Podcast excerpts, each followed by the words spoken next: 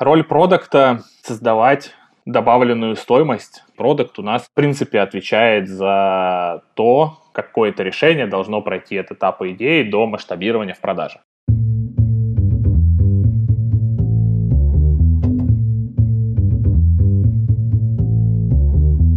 Привет, я Юра Агеев, и это 125 выпуск подкаста Make Sense. Вместе с гостями подкаста мы говорим о том, что играет важную роль при создании и развитии продуктов. Люди, идеи, деньги, инструменты и практики. И сегодня мой собеседник Александра Бравко. Мы обсудим практический кейс сегментации клиентов по Jobs to be done на примере растущего продукта и поговорим о том, какие есть подводные камни у этого подхода. Обсудим цикл запуска нового продукта от этапа гипотезы до этапа масштабирования продаж включительно. И еще поговорим о Product-Led Growth – подходе для роста продуктов. Подкаст выходит при поддержке курсов Product Mindset и конференции по менеджменту продуктов Product Sense. Саша, привет. Привет, привет. Расскажи немного про себя, пожалуйста.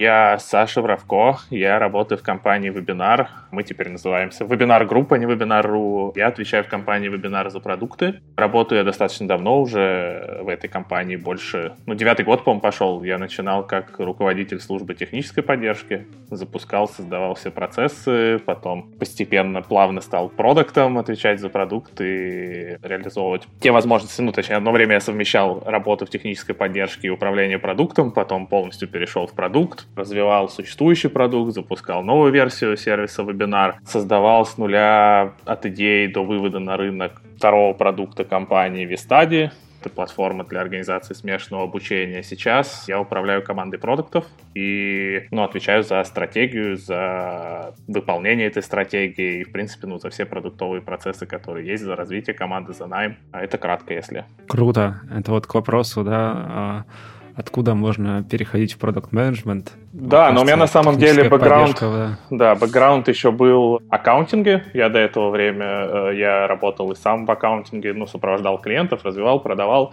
Потом я управлял группой аккаунтинга, то есть у меня были сотрудники, которые работали mm-hmm. уже с клиентом, то есть у меня, в принципе, есть и коммерческий бэкграунд, но при этом у меня еще есть бэкграунд командного училища связи, поэтому военный, военным менеджменте, вот. Да, интересно, интересно. Хорошо, Слушай, вебинар групп теперь один из тех, наверное, продуктов, а, которые, ну, скажем так, во время пандемии, которая случилась у нас э, с весны месяца, еще и там локдауна, оказался в таком положении, что, ну, спрос, скажем, возрос. По крайней мере, мне так кажется. Что у вас происходило э, весной и как это вообще потом трансформировалось в настоящее? Вот так. Я помню тот день. у нас была страт-сессия, мы планировали океары. И как раз вот в этот день начали поступать первые звонки о том, что ну, наступает локдаун, все закрывают, начинается карантин. И с того дня действительно у нас пошел прям вал заявок, народ экстренно побежал переносить свои мероприятия в онлайн. Это касалось платформы и вебинары, и Вистади различные абсолютно сегменты, начиная там от э, онлайн-школ, их было особенно много, до вузов, которые начали переносить обучение студентов, ну и традиционно там все компании, которые использовали для корпоративного обучения, тоже начали массово переходить в онлайн. У нас был, ну, прям такой супер колоссальный рост. Э, потом в, в июне, в июле, когда ну, первые там начались признаки того, что локдаун заканчивается, мы смогли не просесть, а, по метрикам и сохранили рост. И вот э, если брать по ноябрю, то мы обошли там первый месяц э, карантина, когда мартовский у нас э, по ноябрю примерно 8 раз больше мероприятий с участниками, если сравнивать год к году, то есть X8. И в числах э, у нас больше 3 миллионов участников обучения, ну, различных мероприятий наших, и больше 100 тысяч вебинаров с участниками прошло. Это я не говорю еще о курсах, не говорю о трансляции Комде. Единственный бренд, который в начале карантина немного просел и была такая неопределенность, это Комди. Ребята организуют э, онлайн-трансляции любой сложности, и когда пришел карантин, народ массово начал начал отменять свои офлайновые ивенты. И О, мы, да. да, были в небольшом унынии. Тебе ли не знать, да, о том, как начали отменять. Но потом все неожиданно пошло вверх. Народ понял, что без, ну, в общем, если не проводить никакие ивенты, то можно растерять просто всю пользовательскую базу, и для поддержания, ну, сначала, наверное, люди думали для поддержания хотя бы там лояльности аудитории, теперь это просто перешло уже в какой-то постоянный формат, начали активно переводить свои офлайн мероприятия в онлайн, и сейчас Комди, э, ну, просто столкнулся с проблемой, во-первых, отсутствия сотрудников на рынке, которых можно нанимать под мероприятия, и, во-вторых, отсутствие ну, просто технической возможности проводить столько одновременных мероприятий в день. Ну, хорошая проблема, но она существует. Вот, поэтому, да, э, мы действительно получили очень хороший бонус. И, ну, сейчас стараемся не только его сохранить, но и развивать, чтобы, когда карантин кончится, мы, э, ну, остались на тех же позициях, на которых сейчас. С чем, как ты думаешь, что связано? Ну, то есть, э, ну, фактически мы лишились действительно мероприятий в офлайне, но сейчас, даже несмотря там, да, на происходящий темп роста там, заболевших и прочее, все равно, кажется, люди там, встречаются, есть какие-то специальные разрешения, которые можно получать. Ну, то есть, э, появилась какая-то новая привычка к онлайну или что, что драйвит этот? А, я думаю, что ну, тренды они были. В любом случае все шло к тому, что будут появляться и будут популярными становиться онлайн-события. Единственное, что коронавирус все эти тренды очень сильно ускорил, и вместо там пяти лет мы получили это здесь и сейчас. И онлайн решает много проблем, ну, особенно для организатора, то есть тебе не надо, ну, несмотря на то, что там, конечно же, есть минусы, но а, очевидные плюсы, тебе не надо тратиться на организацию, я имею в виду снимать помещение, на кейтеринг, э, людям не надо покупать билеты, кто особенно живет не в Москве, там покупать билеты, ехать э, на это мероприятие. Организатор также получает возможность подключить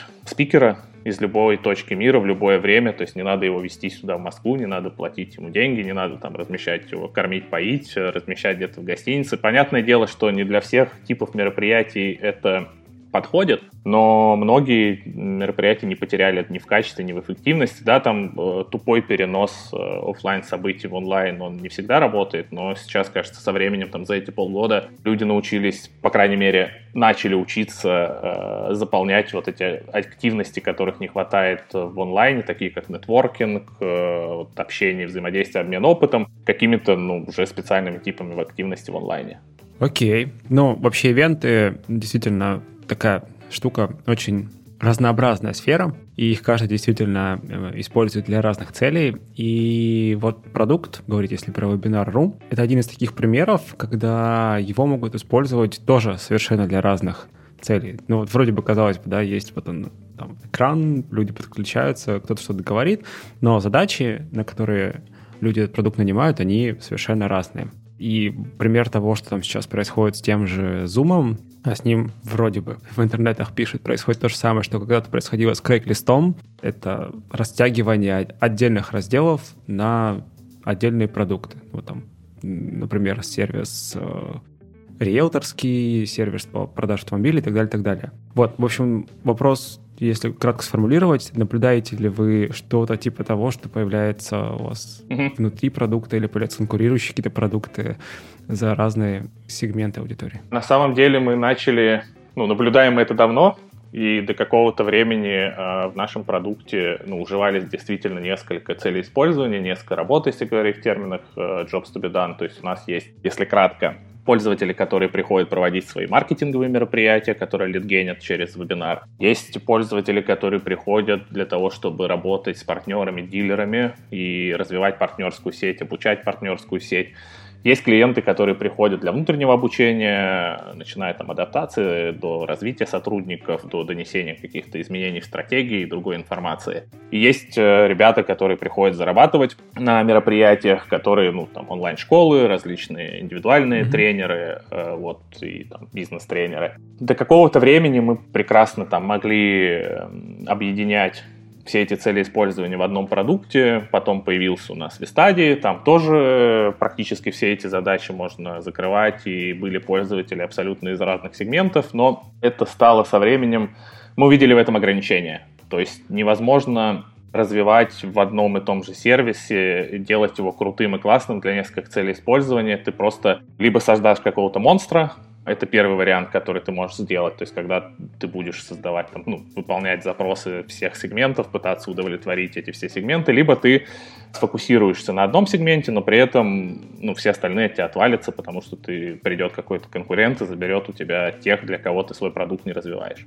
Поэтому мы эту проблему видели давно, и то есть что мы сделали, мы э, постепенно стараемся разделить, точнее мы уже разделили нашу продуктовую разработку на несколько направлений, и разделили мы ее по jobs to be done, по работам, и в каждой из работ, в каждом из направлений у нас может быть от одного там, до трех наших продуктов. То есть вот этот процесс, который происходит с э, большими сервисами, вот вроде там Craigslist или Zoom, вы, по сути, его провернули у себя внутри, такой, сделали unbundling собственного продукта, то есть разобрали его на отдельные части. Да, мы разобрали его на отдельные части. Это было сделано, чтобы мы могли и бежать быстрее, и делать это одновременно во всех направлениях, потому что, ну, наверное, там стартапам не рекомендуется пытаться захватить там несколько целей использования, а нужно фокус... говорят все, что нужно фокусироваться на одной, но мы, ну, на данный момент можем себе позволить э, развивать продукт в нескольких направлениях, создав несколько продуктовых команд, то есть одна команда не мешает другой, они не борются за ресурсы, они не воюют там за то, кто сегодня работает с дизайнером, а кто завтра работает с дизайнером. То есть мы обеспечили их полностью ресурсами и разделили как раз по работам. У нас есть команда, которая отвечает за все работы, связанные с внутренним обучением, там начиная от найма до, ну я уже говорил, адаптации, развития сотрудников. Есть команда, которая занимается внешним обучением, там все задачи лидогенерации, обучения, привлечения партнеров, онлайн-школы. И есть команда третья, которая занимается встречами, наши новые направления, то, что должно конкурировать, больше всего конкурировать с Zoom. Там все работы связаны с э, синхронизацией, с совещаниями, с brainstorm ом brainstorm ами, с one-to-one ами. Почему именно по работам решили разбивать?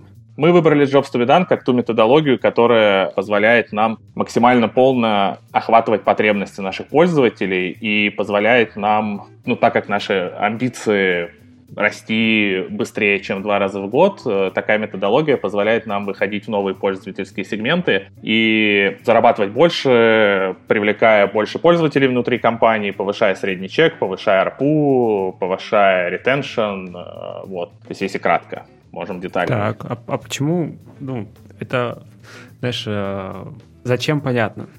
Как именно это помогает? Помогает через то, что вы ближе, получается, подходите к тому, к тем болям как раз людей? Традиционно мы закрывали, ну, то есть если смотреть на терминологию jobs to be done, то есть какие там бывают вообще работы по иерархии, то есть есть у клиента устремление, это какое-то идеальное состояние, которое должно наступить у него после изменений. Есть большая работа, big job, это вот как раз уровень основной работы. Есть маленькая работа, ступень на пути какой-то вот большой работе, и есть микротаски, микроджобы, это какие-то, ну, именно вот таски, обернутые в работу. То есть мы если говорить на наших примерах, э, то есть, ну, пример, вот зачем к нам пришел пользователь? У него есть устремление, там, обрести финансовую независимость или чувствовать себя комфортно, чувствовать себя востребованно, чувствовать себя крутым специалистом. Есть у него большая работа, например, для внутреннего обучения быть уверенным, что качество и эффективность удаленных сотрудников э, такая же, как у офисных сотрудников. Это мы говорим, если про джоб-перформера какого-то HR или сотрудника отдела обучения. Дальше у него есть маленькая работа, там, не знаю, доносить информацию об изменениях стратегии до сотрудников в онлайн. И есть микроработы, таски, то есть там пригласить участников на вебинар, запустить вебинар, показать им презентацию, провести сессию вопросов и ответов. И вот mm-hmm. мы раньше работали на уровне маленьких работ, то есть мы э, помогали нашим клиентам доносить информацию об изменениях в стратегии и закрывали, ну, предоставляли им вебинар, где есть говорящая голова, где можно показать презентацию, пригласить участников, пошерить им запись, и все. И этим ограничивались. И когда мы посмотрели на то, как мы можем развивать, мы поняли, что Jobs done лучше всего помогает увидеть большую работу. И э, здесь, когда мы поднимаемся чуть на уровень выше, и говорим, что теперь мы не только помогаем доносить информацию об изменениях, но и э, помогаем быть уверенным, что качество и эффективность удаленных сотрудников на уровне офисных, это сразу нам открывает перспективы того, как мы будем развивать нашу продуктовую линейку. Мы теперь делаем не только вебинар, но и смотрим на то, что происходит до мероприятия, на то, mm. как, э, начиная вообще с найма сотрудников и заканчивая, то есть вебинаром все не заканчивается, возможно, ну, точнее невозможно, а после мероприятия HR-специалист, он измеряет ENPS, он делится каким-то контентом, он кидает знаю, дополнительные материалы на изучение, он оценивает то есть удовлетворенность сотрудников и многое-многое другое. То есть таким образом, используя Jobs to be done, мы можем шире смотреть на те задачи, которые мы хотим закрывать. Ну, то есть мы становимся экспертом, который может прийти к клиенту и закрыть всю его работу, а клиент может как бы ну, спокойно сидеть, ему не надо пользоваться там несколькими продуктами, ему не надо IT-специалисту, например, не надо покупать кучу лицензий разных продуктов, чтобы закрыть одну задачу, ну, и, то есть другие плюсы, можем о них тоже подробнее поговорить, то есть что нам дает дальше Jobs Слушай, ну это как раз вот история, как, знаешь, называется коробочное решение, но только получается, что ну, продукт при этом сам по себе сильно не меняется, если я правильно понимаю. То есть, по сути, ты переупаковываешь то, что уже есть. Он может не меняться, если мы говорим про маленькую работу, но если мы говорим про работы, которые ну, находятся у пользователя в плане вот big job, то здесь появляются вообще новые продукты. То есть те, на которых мы раньше не фокусировались и не думали там об их создании. Mm, например? Ну, например, мы запустили вот сервис э, вот, направления встреч, и там один из продуктов, mm-hmm. который мы запустили, это э, возможность проводить групповые мероприятия, где там 30 человек, ну то же самое, что делает Zoom, да, но э, мы этим не занимались, то есть возможность проводить мероприятия, где 30 человек могут подключиться с камерой, обсудить какой-то вопрос. То есть зачем мы это сделали? Мы увидели, что там для сотрудника внутреннего обучения у него есть задача не только информировать, но и у него есть задача, например, качать навыки, качать софт-скиллы. И с помощью такого продукта, который мы ему даем, он может проводить различные там тренинги. И дальше, когда mm-hmm. мы углубляемся в работу и смотрим, а что же ему нужно, ну, то есть как он там себя чувствует, когда он проводит тренинги, чего ему хватает, не хватает, какие у него там барьеры или драйверы, мы начинаем уже дополнять этот продукт новыми-новыми возможностями. В частности, мы добавили интеграцию с мира, например, и как раз вот для этой цели использования когда люди могут, э, ну, то есть в этом мероприятии открыть доску, им не надо переходить по ссылкам по различным, э, они все это делают внутри мероприятия, не выходя из интерфейса вебинара, у каждого из участников есть права на редактирование. Для этой же цели мы добавили, то есть дальше если развивать там эти breakout rooms, вот, но Дальше, ну, то есть, что Zoom не делает, мы начали углубляться именно в вовлеченность и контроль, ну, то есть как поддерживать фокус и вовлеченность сотрудников, которые участвуют в этих мероприятиях. Я пытаюсь понять масштаб. Смотри, тут ты говоришь, есть big jobs, это достаточно большие, получается, работы, на которые человек нанимает продукт, а вот тогда Zoom в целом, он решает какой-то, знаешь, такой супер big job. Да, Zoom решает большую, вот он решает очень большую работу, да, коммуникации онлайн, если ее можно так назвать. И, но у Zoom за счет того, что он создает вот такое вот general решение для коммуникации, не фокусируясь, не опускаясь на ступень ниже до того уровня, докуда мы опускаемся, то есть когда мы говорим про поддерживать там качество, эффективность работы удаленных mm-hmm. сотрудников, он создает классное решение для онлайн-коммуникации, да, качественное, технологичное, но он не дает тех инструментов людям, которые именно проводят обучение. То есть это его, ну скажем так, проблема, да? То есть он ну, создает то есть слишком... Им придется еще что-то сделать. Да, он создает слишком добиться. генерализированное решение, да, которое нужно вроде как всем, но когда ты начинаешь углубляться в детали, то тут не хватает, то тут не хватает, то тут тебе нужен один сервис для того, чтобы закрыть свою задачу, здесь тебе нужен еще один сервис для того, чтобы закрыть задачу. И, ну, то есть они очень слишком высоко берут. Это интересно, да. Я слежу за новостями в сфере тулзов для э, инструментов для онлайн э, событий, собственно, и там новость, по-моему, прошлого месяца, что Хапин, э, сервис такой, 125 миллионов долларов получил инвестиций под сервис для да, проведения онлайн-конференций. Да. Но как бы вот эта история с онлайном, я не знаю, что у инвесторов в головах, конечно. Вопрос в том, насколько эти сегменты, да, которые вот там, вы, например, выделяете, насколько они большие, насколько, по сути, это ваш инструмент конкуренции угу. в каком-то смысле и с Zoom, и с другими сервисами. Так вот, размер сегментов, которые вы выделяете таким образом, он насколько большой? Ну, для нас сегмент, в котором мы можем работать, то есть за счет как раз-таки вот э, применения Jobs to be done и таких, ну, достаточно больших работ, плюс учитывая, что у нас есть и внутреннее, и внешнее обучение, и встречи, для нас, по сути, ну, целевой рынок — это все корпоративные клиенты, ну, mm-hmm. там, начиная у которых есть там 10 плюс сотрудников.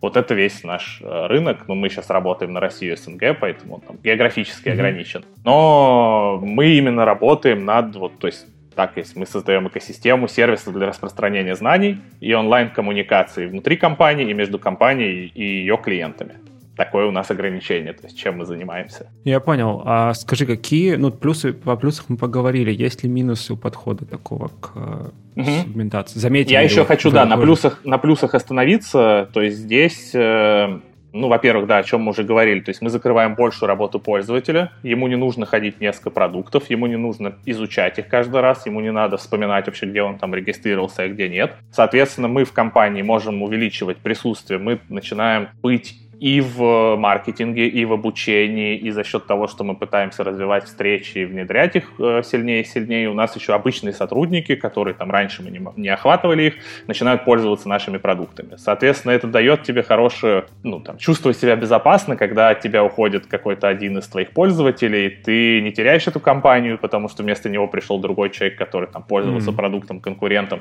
а у тебя остается там, не знаю, 150 пользователей, один ушел, 149 осталось. Приходит еще один со своим продуктом, скорее всего, 149 его переубедят, что ему не нужно пользоваться этим сервисом, а нужно пользоваться там, нашими продуктами, продуктами вебинара. Ну, соответственно, для нас, как я и говорил, да, средний чек, ARPU retention, это все очень хорошо растет. Второй плюс, мы за счет того, что мы применяем вот этот подход от работ, а, мы повышаем конверсии по всем этапам продуктовой воронки. То есть мы можем предоставлять клиенту на этапе анбординга, мы ему показываем о том, как именно продукт решает его задачу. То есть в зависимости от, того, от той цели использования, которую он выбирает на квалификации, мы ему рассказываем о том, как мы решаем его задачи и какими продуктами. То есть мы его постепенно э, вовлекаем там, в использование наших сервисов. Для продаж, если мы говорим, чем это, так как у нас, в принципе, ну, мы стараемся этот подход э, Jobs to be done внедрять на всех этапах, и в продукте, и в маркетинге, mm-hmm. и в продажах. Э, для продаж у нас э, конкурентный анализ становится уже не просто таблицей, да, в которой там есть плюсики и минусики, по которой никто нифига не понимает, и когда клиенту начинают это говорить, ну, складывается впечатление, что плюс-минус все сервисы на рынке одинаковые. Мы делаем конкурентный анализ, отталкиваясь от работы. В работе мы, точнее, в этом конкурентном анализе, мы внутри работы мы раскладываем эту работу по шагам, которые нужно совершить пользователю, чтобы закрыть свою работу. То есть ну, что он делает, то есть какие вот эти микроработы проходят на его пути, пока он свою задачу закрывает. И сравниваем мы конкурентов как раз по тому, как они закрывают э, ту или иную часть на работы. Шагах, да, да mm то есть что нужно сделать менеджеру? Он общается с клиентом, выявляет его потребность. Если доходит разговор до сравнения с конкурентами, он открывает соответствующую работу, находит конкурента и идет прямо по списку, по шагам. То есть вот на этом шаге, когда вы будете приглашать людей, у вас будет вот то-то, то-то, то. Когда вы будете проводить, если вам нужно там поддержать вовлеченность, когда вы захотите пошерить какие-то материалы, то есть это уже не таблица, а это бьет непосредственно в боли клиентов, которые, ну, а эти боли, соответственно, мы выяснили в ходе исследований и общения э, с клиентами, mm-hmm. когда проводили этот Jobs to be done. Плюс, э, наверное, да, последний это cross-sale, мы, ну, хотя, в принципе, да, cross-sale стоп, это можно убрать отсюда, потому что cross-sale относится, в общем-то, к тому, что я первым пунктом сказал. Но, так, да. да. Давай все-таки к минусам. Есть, Есть и минусы, конечно. Слишком все радужно, да. Э, было бы круто, если бы было все радужно, но, к сожалению, э, минусы тоже есть. Если мы пойдем до конца там, от продаж, кажется, что продажи должны быть более квалифицированные. То есть экспертность — это их и плюс, но экспертность сложнее качается, то есть тебе каждого нового сотрудника, который к тебе приходит, нужно привести к состоянию эксперта, который понимает во всей работе пользователя. А, либо тебе нужно иметь много экспертов, которые по микроджобам, но тогда непонятно, как ты одного клиента будешь ну, передавать от менеджера к менеджеру, пока он там 10 менеджеров микроработ пройдет, он, скорее всего, его бомбанет, и он вообще от тебя уйдет. Микроменеджеры, да? Да, микроменеджеры микроджобов. А, соответственно, у тебя должен быть на этой позиции эксперт, которого сложнее научить, сложнее прокачать, и если он уходит, ну, соответственно, да, его надо удержать, если это человек уходит, начиная сначала, э, опять запуская процесс превращения э, новичков в эксперта. Далее сложнее выявлять потребности, проводить демо. То есть, когда ты проводишь демо там, конкретного сервиса, окей, но когда у тебя таких продуктов может быть три в одной работе, тебе демо проводить надо ну, то есть быть мастером выявления потребностей, чтобы фокусироваться на конкретных, конкретных там нескольких вещах, нескольких продуктах, чтобы это не превратилось просто в бесконечный показ кнопок, то есть уже от кнопок ты уходишь. Иначе ты просто запутаешь клиента, он там умрет у тебя на твоем демо. Также еще какую сложность можно выделить, это вот, наверное, маркетинговая история, то есть как на сайте тебе рассказывать про твою вот эту вот экосистему сервисов. То есть те клиенты, которые пришли к тебе просто выполнить задачу, связанную с вебинаром, да, с вебинар.ру, они видят всю твою экосистему, понимают, что у тебя здесь просто, ну, там, суперпродукт и могут от этой сложности, ну, от испугаться. того, что ты можешь пока, да, они могут испугаться и сказать, ой, нет, это не для меня, я пойду лучше выберу себе что-то попроще. Можно мне с одной кнопкой, пожалуйста? Да, что-нибудь с одной кнопкой. Но здесь кажется, что эта проблема решаема, и ну, там мы не ставим себе цели, да, людей вовлекать сразу во всю экосистему, то есть прям mm-hmm. пытаться вбить в голову там в пользователя, что бери все продукты. Нам важно, чтобы он хоть чем-то начал пользоваться. И здесь как раз вступает в дело там в том числе Product Led Grow, хайповый подход, вот, который говорит, что сам продукт может помогать э, развивать и продавать пользователю. Соответственно, нам не важно там, откуда он пришел, он может войти в любой из продуктов. У каждого продукта есть отдельный лендос, и зайдя через один продукт, мы его начинаем потихонечку развивать и показывать ему, что вот смотри, а ты можешь еще вот так делать, а ты можешь вот так делать, а ты можешь вот так делать. Вот, и кажется, ну, то есть вот эту проблему можно закрыть. Ну и, наверное, последний минус, который с точки зрения продукта можно выделить. Два, наверное, минуса, то есть три минуса.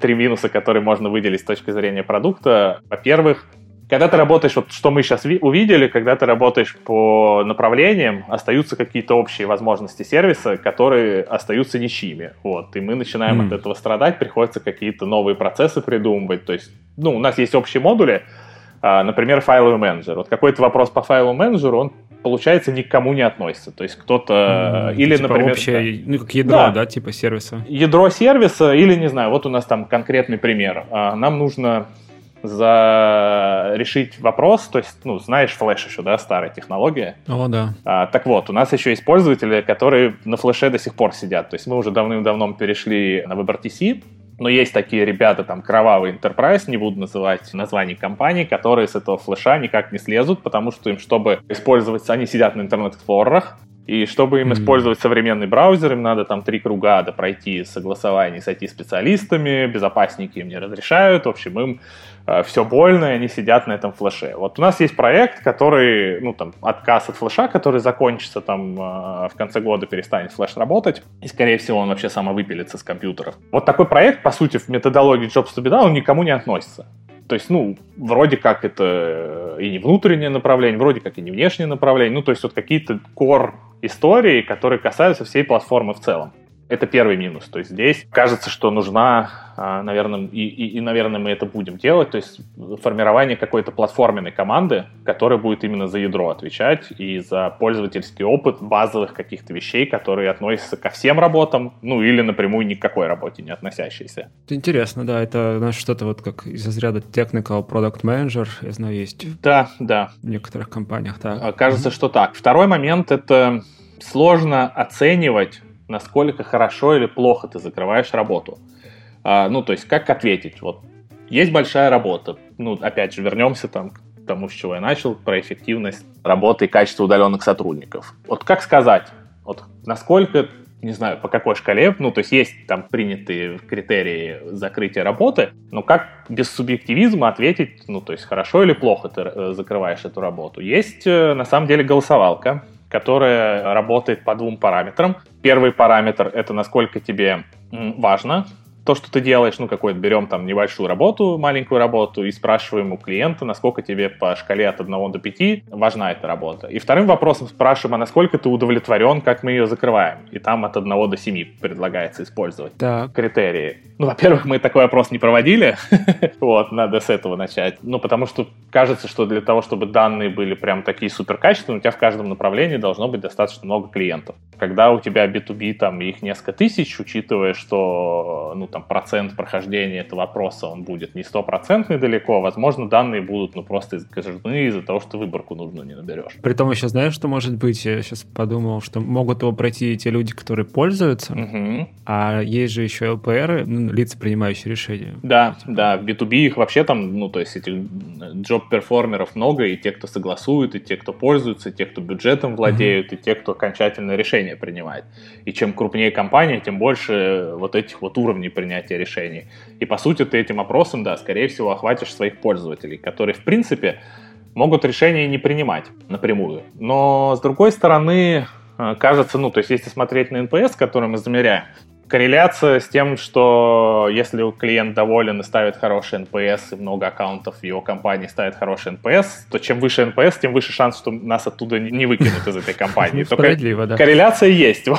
Поэтому, в принципе, кажется, что можно ориентироваться. Но... Так, но все-таки, да, проблема была. Проблема, кажется, здесь, ну, не знаю, может быть, она ну, то есть мы такой опрос не проводили, но мне кажется, что... Данные будут невалидными. Да, я, мне кажется, что данные могут быть невалидными и, ну, все равно как бы субъективными. То есть каждый может... Меня волнует, что каждый может, там, не знаю, опрос этот понять по-разному, там, не знаю, ответить по-разному, мы потом на эти данные будем, ну, то есть кто-то не понял вопрос, и, и там, не знаю, насколько вы удовлетворены, насколько вам важна эта работа. Ну, там у каждого формулировка работы в голове может оказаться своей, то есть мы будем спрашивать конкретно, ну, там, насколько вам важна, не знаю, там, работа и как-нибудь сформулируем там про адаптацию. Они скажут, конечно ну, есть... же, важна по сути, получится, что это будут все-таки качественные данные, которые надо еще правильно интерпретировать. То есть нельзя на них опираться как на количественные. Да, и, даже несмотря на то, что это опрос. И когда ты будешь их интерпретировать, то ты обязательно добавишь туда свой субъективизм. Вот, не знаю, возможно, ну там это как бы я там парюсь, и нужно просто не париться, а сделать, попробовать этот опрос и посмотреть на данные, но пока меня вот, пока кажется, что такая проблема может быть. И Последнее, наверное, да, о чем с точки зрения продукта хотел сказать, это вопрос того, где остановиться, ну, то есть как не залезть в работу э, и не стать там пытаться делать работу зума, или не пытаться, знаешь, как в про дрель и про дырку в стене, да, то есть когда начинают развивать эту историю, то оказывается, что тебе нужно, ну, ты знаешь, да, этот пример, что тебе нужно не сверло там, а ну, дырка да, в стене, да, а потом, да. а не дырка в стене, а картина, а потом можно еще выше залезть, там, а тебе нужна не картина, а, не знаю, там, созерцание прекрасного, которым ты будешь заниматься, да, там, сидя на диванчике вечером. И вот где-то точка, когда тебе надо остановиться, но, кажется, вот эту историю можно регулировать э, стратегией, вот, своим видением, то есть не пытаться лезть, там, не знаю, на ту работу, которую Zoom пытается закрыть. То есть, да, где провести черту? Хорошо, ты упомянул Product Led Growth подход, и вот Можем ли мы чуть глубже в это копнуть, потому что тема интересная в том плане, что, если я правильно понимаю эту концепцию, то идея заключается в том, чтобы продукт сам по себе драйвил привлечение новых пользователей. И развитие, наверное. И развитие. Да, ну, точнее, это возможно, но не полностью. То есть полностью сделать так, что у тебя продукт там, продукт молодец, и ты можешь весь отдел продаж э, сократить и забыть, э, конечно же, не получится. Но в целом, да.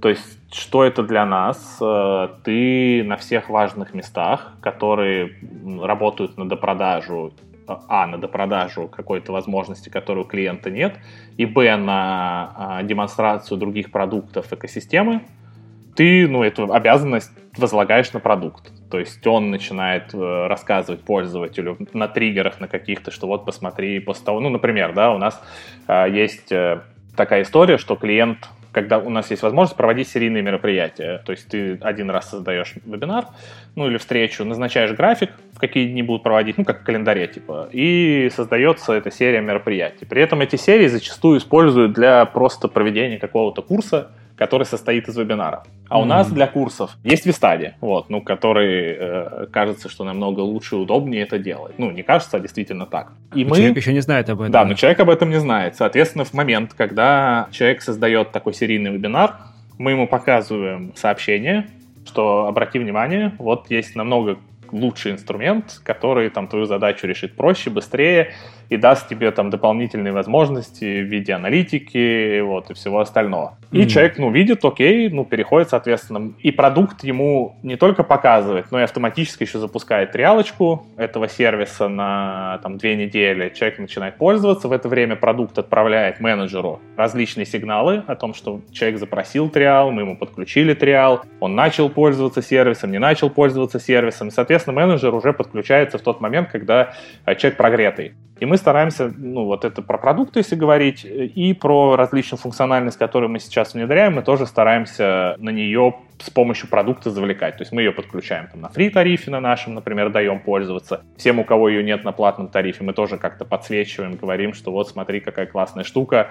Если это клиент, который может купить карты, то он сразу может оплатить. Э, если это человек, который не оплачивает по счету, то мы, соответственно, после его запроса отправляем э, менеджеру э, оповещение в CRM-ку. Менеджер все это видит и связывается с клиентом, соответственно, ему там допродает.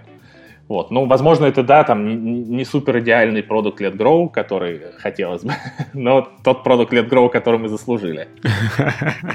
Слушай, а еще там история, насколько я знаю, есть про bottom-up продажи, да, то, что вот э, а, пиарят, э, опять же, тот же Product Led Grow на примере Slack, да, когда человек заносит Slack в компанию. И Слушай, мне кажется, команду. что вообще Product Led Grow это красиво обернутая, ну, история, которая там, ну, не знаю, это же подход, ну, он же не новый. Ну, для, да, и угу. до этого триалки предлагали запускать, и до этого завлекали какими-то баннерами там и оповещениями. И до этого существовала, ну, там, фримиум, да, модель, которой пользуется тот же самый Zoom и, не знаю, Миро, э, Мира, вот, пользуется. Ну, то есть это же не возникло вчера, вот, просто придумали классный термин, красивый, продукт Let Grow, Let Grow и теперь э, все им пользуются. Поэтому, ну да, история bottom-up есть. А мы для этого как раз сделали вот продукт встречи и тоже там даем бесплатную версию. Но со встречами мы сейчас больше в таком продукт market fit, то есть не хочется делать очередной Zoom и пытаться его там выдавить. Хочется ну, закрывать те вопросы, которые Zoom именно не решает. В частности, а, ну, все устали от Zoom, вот, все устали от онлайн-встреч, и вовлеченность и качество всех этих мероприятий, оно так достаточно сильно падает. С этим хочется поработать. Интересный вызов. Zoom фатик. Да, да, да, да, да, тот самый новый термин. Вместе с Product Led Growth. Наверное, да. Хорошо. Ты еще упоминал, помимо того, что сегментация пользователей произошла по Jobs to be done, еще, в принципе, разбили команды по направлениям. И вот когда мы готовились к подкасту, ты рассказал, что у вас, в принципе, количество людей в команде выросло почти в два раза за время этого всего да. происходящего вокруг. Да, количество людей выросло. Uh, у нас было ну, 100, 110 или 120 человек, короче, в начале пандемии, сейчас у нас больше 200 пробили отметку в 200 человек. Если говорить именно про продуктовые направления, то мы, mm-hmm. да, как я и говорил, то есть оно у нас такая полноценная команда, в которой есть руководитель направления, где есть э, разработка и фронт, и бэк, и тестирование. Единственное, к чему эти команды ходят, ну, там, скажем, как в агентство, это мобильная разработка, куда все приносят, ну, то есть приложение, которое у нас есть для вебинара, туда все приносят свои задачи, дальше приоритизируется в зависимости от э, того эффекта, который принесет. И медиа-часть, это ребята, ну, делают, которые медиа-сервер, аудио-видео, вот, э, за это отвечают. Все остальные достаточно полноценные, и, ну, более того, мы сейчас думаем насчет того, чтобы в каждую команду можно было включить э, маркетинг и, возможно, даже продажи чтобы это была такая команда в себе, команда, которая может запустить эксперимент, не ходя там по существующему отделу продаж, не ходя там большой маркетинг, не ходя в большие продажи. Угу. Вот э, история про работу над работой, как бы это парадоксально не звучало. Команда должна быть экспертом в работе. Угу. И получается, что э, у вас вот эти направления, они по сути, фокусируется на решении конкретно такой большой работы. Uh-huh, да? uh-huh. Приводил пример с обучением сотрудников. Какова роль продукта при работе над таким направлением? Роль продукта — создавать добавленную стоимость и это он может делать за счет, ну, то есть в обойме у него есть различные инструменты, то есть он может создавать, ну, проверять и новые гипотезы, притворять их жизнь, то есть гипотезы могут быть связаны там с фичами, сегментами, с продуктом, он может развивать э, существующие сегменты, добавляя новые возможности. Продукт у нас, в принципе, отвечает за то, чтобы, ну, то есть как он создает эту добавленную стоимость, то есть идея должна, точнее, какое-то решение должно пройти от этапа идеи до масштабирования в продаже. То есть вот mm-hmm. за это, за весь этот путь отвечает продукт, и, ну, это его головная боль.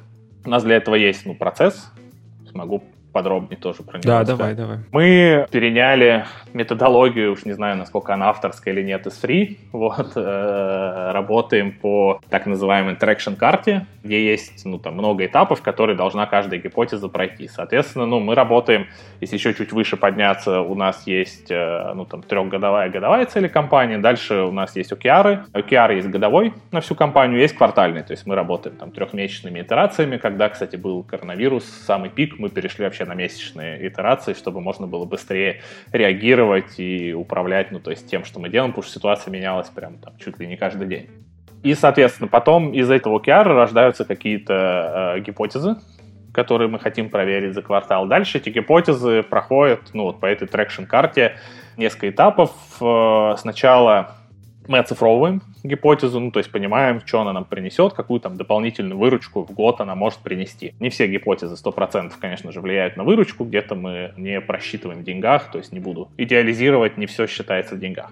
А дальше, после того, как мы это оцифровали, мы продукт валидирует проблему, валидирует ее в основном, ну, там, через э, интервью с пользователями, то есть мы здесь отвечаем на вопрос, это там галлюцинации наши или действительно проблемы существуют, если она существует, то в каком сегменте. Соответственно, мы пытаемся сформулировать ТТП, которое, по сути, из себя представляет э, формулировку, что мы э, вебинар для компаний, которые находятся в таком-то контексте, у которых возникает такая-то определенная проблема, даем решение, какое мы решение даем, которое пользователям дает определенную ценность. Ну, то есть это такая шаблон формулировки, куда надо подставить все переменные, чтобы получить УТП. То есть, по сути, после того, как мы завалидировали проблему, у нас уже вот рождается этот УТП. Дальше продукт в процессе вот этой прохождения traction карт он взаимодействует с различными абсолютно отделами, с маркетингом, с продажами. Также у нас есть отдельный человек в процессе, э, который отвечает за коммерческую проверку гипотез. То есть продукт не все делает сам руками, где-то он просто подключает необходимые ресурсы, но отвечает все равно э, за это он. Коммерческая проверка гипотез, это что такое? Сейчас расскажу. А, коммерческая, состав, коммерческая составляющая проверки гипотез. То есть смотри, э, прошли, оцифровали, прошли валидацию проблемы, пообщались с пользователями, понимаем, что проблема существует, составили какое-то уже свое УТП. Дальше мы пытаемся проверить, что ну, это УТП, оно действительно на него можно лидов привлекать. То есть мы mm-hmm. берем уже через Facebook, запускаем, у нас есть там команда роста, которая из продуктов, из маркетинга состоит. Мы формулируем различные оферы, которые проверяем, ну там сейчас это в основном мы проверяем их в Фейсбуке, пытаемся и смотрим там, какой, где, на каком офере CTR будет лучше.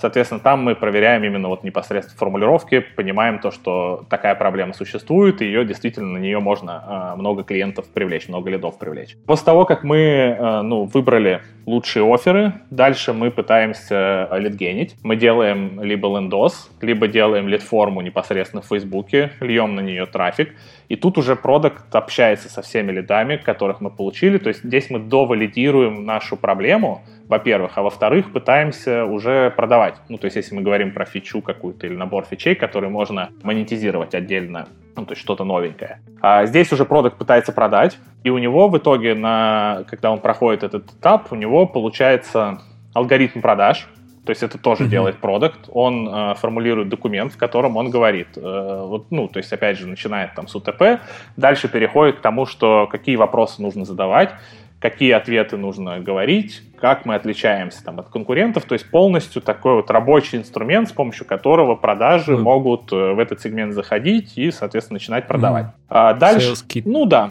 формируется, то есть вот на каждом из этого этапа этот sales kit, он дополняется, дополняется, дотачивается, и ну, какие-то новые детали в нем появляются. А дальше мы понимаем, что алгоритм продажи работает, с лендинга мы привлекли клиентов, мы им смогли продать, у нас сформулирован уже есть MVP, ну то есть либо это уже какой-то рабочий инструмент, либо пока это только на наших словах. Если у нас продукта нет, то мы, соответственно, э, доделываем MVP, потом начинаем тех, с кем мы пообщались, то есть все, все одни и те же люди, чтобы воронка не прерывалась. Возвращаемся с теми, с кем общались, даем им MVP, ждем, пока э, они начнут пользоваться. Дальше мы понимаем, что действительно они получили ценность. То есть здесь еще очень важный момент э, — это формулировка именно ценности. Ценность должна быть оцифрована. То есть не то, что мы там лучший сервис, вам быстрейший, мудрейший какой-нибудь еще сервис вам предоставляем, а конкретные цифры. То есть, ну, когда клиент у себя в голове, ты ему говоришь про стоимость, он себя сопоставляет в голове вот цену и ценность. Соответственно, мы должны эту ценность сделать так, чтобы ее можно было в голове легко прикинуть, ну, как на калькуляторе посчитать. То есть, если мы говорим, там, не знаю, про качество э, сотрудников, э, работы сотрудников, то здесь мы можем сказать, что если ты, не знаю, не доносишь до своих сотрудников изменения в стратегии, после этого э, сотрудники начинают сплетничать, ну, это реальную причем историю рассказываю из интервью. То есть начинаются на местах, на производстве сплетни, потому что кто-то что-то недопонял, кто-то не, не понял, почему принимается то или иное решение, начинаются сплетни, в итоге квалифицированный сотрудник просто уходит, ну, потому что он считает, там, не знаю, с чем-то не согласен, а на самом деле он просто не понял, ну, там, почему было принято то или иное решение. Соответственно, ушел человек, чтобы тебе на его место а, нового человека поставить, тебе нужно его нанять, тебе нужно его адаптировать, и это все прекрасно переводится в денежки. Вот, соответственно, у каждого вот такой вот э, сформулированной связки сегмент проблемы решения есть оцифрованная ценность в рублях желательно, ну, либо там, не знаю, в конверсиях, либо в другой метрике, может быть, она там в ENPS может быть. И когда мы переходим, даем клиенту решение, после того, как он им действительно попользовался, мы должны понять, что он получил эту ценность, что он ее увидел. Ну, либо не увидел, тогда нам нужно идти доделывать наш продукт.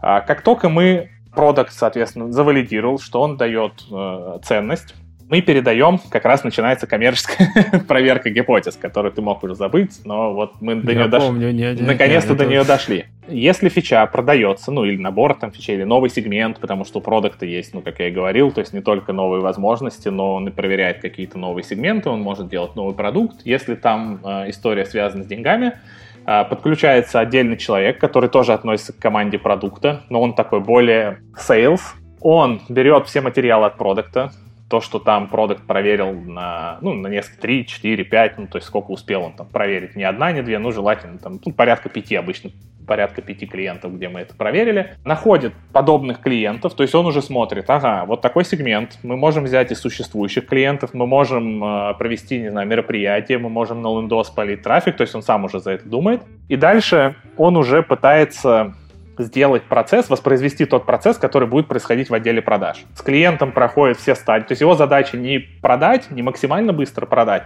а пройти все стадии, по которым пройдет э, сотрудник отдела продаж. Позвонить, договориться на демо, провести это демо, дальше договориться о коммерческих условиях, продать, выставить счет, действительно завалидировать, то есть ну, о том, что клиент покупает, сделать 10 продаж, ну, мы говорим опять же, то есть все время уточняю, что это именно про те, те истории, где связаны э, с продажами непосредственно. После того, как он сделал эти продажи, в процессе, пока он, то есть в чем его отличие от sales, то что он волен докручивать алгоритм. То есть если он понимает, что это не заходит или заходит лучше вот такому-то сегменту, он сам вносит корректировки, то есть что-то дописывает, какие-то вопросы, фразы, корректирует немножко УТП. То есть на 10 продажах это валидирует, и дальше он ответственен за масштабирование. То есть его основная цель проверить и масштабировать. Он, соответственно, договаривается с маркетингом о том, какие каналы будут использоваться, как маркетинг будет, э, соответственно, процессно привлекать на этот сегмент, на эти оферы лидов. Он отвечает за обучение продаж, он передает в отдел обучения, может сам провести обучение, может продукта привести, но по сути это э, его уже такая головная боль. Он обучает сотрудников отдела продаж, он заботится об аналитике, чтобы в CRM появилась возможность отследить эффективность продаж вот той или иной истории на масштабе. Как только это все сделано, мы, соответственно, запускаем процесс продаж и привлечения, смотрим на конверсии. Если эти, да, кстати, забыл упомянуть, что он еще, пока он тестирует, пока он общается с клиентами, он фиксирует конверсии, и мы считаем, что это идеальные конверсии, ну, таком, у человека, который, ну, экспертом, да, является, ну, целевые, в общем, наши конверсии по воронке. Дальше он передает на масштабирование, он смотрит за тем, чтобы эти конверсии соответствовали целевым. Если что-то идет не так, мы думаем, как нам это докрутить, еще дообучить, что-то подкорректировать. Если все хорошо, значит продукт отходит в сторону, отдел продаж получает строчку в плане, и мы переходим к следующей гипотезе. Вот такой вот нетривиальный процесс э, проверки и доведения да, до конечного результата. А почему появился этот э, человек, собственно? А человек, ну, который ну, типа, проверяет по... гипотезы, потому что ну, продукт уже проверил, в принципе. Да, делал даже несколько но продаж. продукт может сделать продажу на, не знаю, эмпатии, так как он там тот человек, который создавал, так как он человек, который mm-hmm. больше всего разбирается. И нам так в таком случае, если мы будем ориентироваться на те э, данные, которые сделал продукт, то нам придется в отделе продаж держать таких вот ну, продуктов, да, которые по, по квалификации и по экспертности. Нам нужен ну, более рядовой возможность э, масштабировать этот процесс на среднего, на среднестатистического сотрудника отдела продаж. Соответственно, нам нужно сделать такой алгоритм и так его докрутить, чтобы им мог пользоваться любой. После продукта, А-а-а. ну и, и если мы будем требовать этого от продукта, то он, во-первых, не э, специалист в продажах, он может где-то не дожать, где-то не докрутить. То есть, ну, опять же, учитывая, что мы работаем с B2B, B2B сервис, да, мы работаем с enterprise, и там ну, где-то э, нужно больше внимания, где-то нужно лишний раз позвонить, где-то нужно установить, ну, то есть больше контакт, чтобы у тебя купили. И здесь, ну, если мы будем это все вешать на продукт, то он просто может там на, на несколько месяцев погрязнуть в проверку одного сегмента, а мы хотим, ну, то есть побыстрее бежать. Быстро двигаться. Да, поэтому mm. его задача именно сделать верхнеуровневую валидацию, но не просто там кинуть что-то в этого человека, а добиться того, чтобы у него был либо комит какой-то на продажу, либо продажа, либо юзадж целевой. И тогда mm-hmm. мы понимаем, что действительно, ну, то есть ценность получена, то есть он поговорил, понял, что ценность есть, классно, если вообще кейс еще получилось сделать с клиентом, который эту ценность получил. И дальше уже вступает в дело человек, который вот умеет процесс делать эти продажи. Повторяемый, да. Да. Круто, круто. Спасибо, что поделился. Sasha, было очень интересно и очень практично. Спасибо, что нашел время на разговор. Спасибо, спасибо. До встречи. Да, всем пока. Итак, в этом выпуске подкаста Make Sense вместе с Александром Бравко мы обсудили практический кейс сегментации клиентов по Jobs to be done на примере растущего продукта и поговорили о том, какие есть подводные камни у этого подхода. Обсудили цикл запуска нового продукта от этапа гипотезы до этапа масштабирования продаж включительно. И еще поговорили о Product-Led Growth – подходе для роста продуктов. Подкаст выходит при поддержке курсов Product Mindset и конференции по менеджменту продуктов Product Sense. Если вам понравился выпуск и вы считаете информацию, которая прозвучала полезной, пожалуйста, поделитесь ссылкой на выпуск со своими друзьями, коллегами, знакомыми. Оставляйте комментарии и ставьте лайки в сервисах, где слушаете подкаст. Это поможет большему количеству людей узнать о том, что он существует. Это был 125 выпуск подкаста Make Sense и его ведущий Юра Агеев – Спасибо, что были с нами. До следующего выпуска. Пока.